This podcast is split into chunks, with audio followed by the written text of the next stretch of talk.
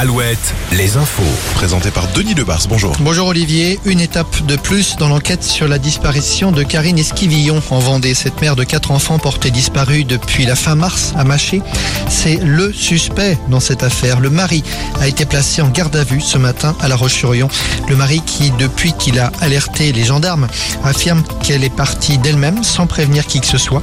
On sait de ce brocanteur qu'il a déjà été condamné par la justice pour divers motifs et notamment pour escroquerie. En Charente, un automobiliste tué par un policier ce matin. Les faits se sont produits vers 4 heures du matin dans l'aglo d'Angoulême à Saint-Iriex. À la suite d'un refus d'obtempérer, un policier a tiré. Le conducteur touché au thorax est décédé. Le policier lui a été blessé aux jambes. Une enquête est en cours. La procureure doit s'exprimer dans la journée. Enfin, on termine cette page fait divers à Angers où un jeune de 19 ans a été condamné à un an de prison ferme pour avoir participé à un rodéo urbain dans une aire de jeu pour enfants du quartier de la Roseraie. C'était le 1er mai dernier. Il était également jugé pour insultes répétées à l'encontre des forces de l'ordre, des faits pour lesquels il était en récidive.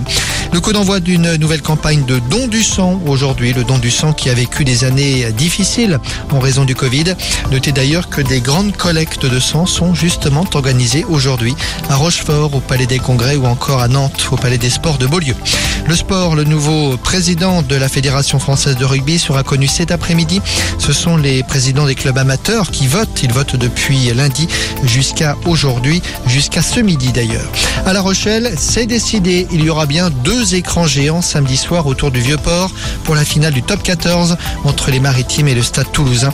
On retrouvera la même configuration que pour la finale de la Coupe d'Europe. Plus de 40 000 personnes avaient célébré la victoire des jaunes et noirs le 20 mai dernier.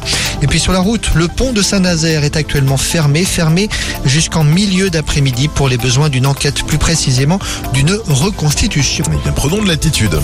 Alouette, la météo. Ouais, encore plus haut que le pont de Saint-Nazaire oui. en l'occurrence.